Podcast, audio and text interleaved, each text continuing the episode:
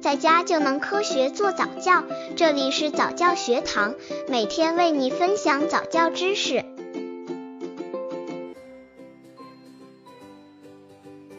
二十九个月宝宝早教亲子游戏三：床上开车远行。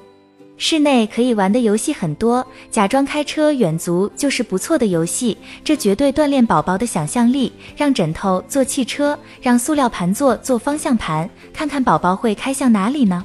地点可以设在床上，培养技能、想象力、语言。需要准备做汽车的枕头和靠垫，一个用来做方向盘的纸盘子或塑料盘子。具体方法：利用几个靠垫和枕头，把你的床变成一辆汽车。问问宝宝想不想开车，以及他想去哪儿。如果他想开车，就把那个纸盘子给他做方向盘。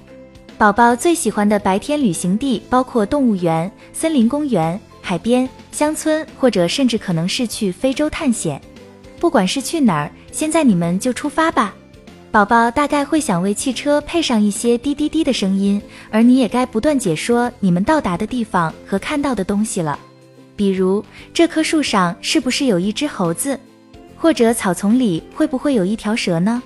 刚接触早教的父母可能缺乏这方面知识，可以到公众号早教学堂获取在家早教课程，让宝宝在家就能科学做早教。二十九个月宝宝早教亲子游戏四。带宝宝看风景，宝宝都喜欢看室外的风景，可以开车或者坐公交车带宝宝坐一坐，沿途的风景可以给宝宝介绍介绍，培养技能、观察力、语言。需要准备车子、公交车或者免费班车。具体方法可以自己开车或者坐公交车，带着宝宝坐上几圈，宝宝想坐多久都行。可以找个人少的时段，带上宝宝搭公车兜一大圈，让宝宝从新的角度欣赏这个城市的风光，宝宝会非常兴奋的。别忘了，一边欣赏一边给他讲解。如果宝宝提前说下一站到哪呢，千万别觉得吃惊啊。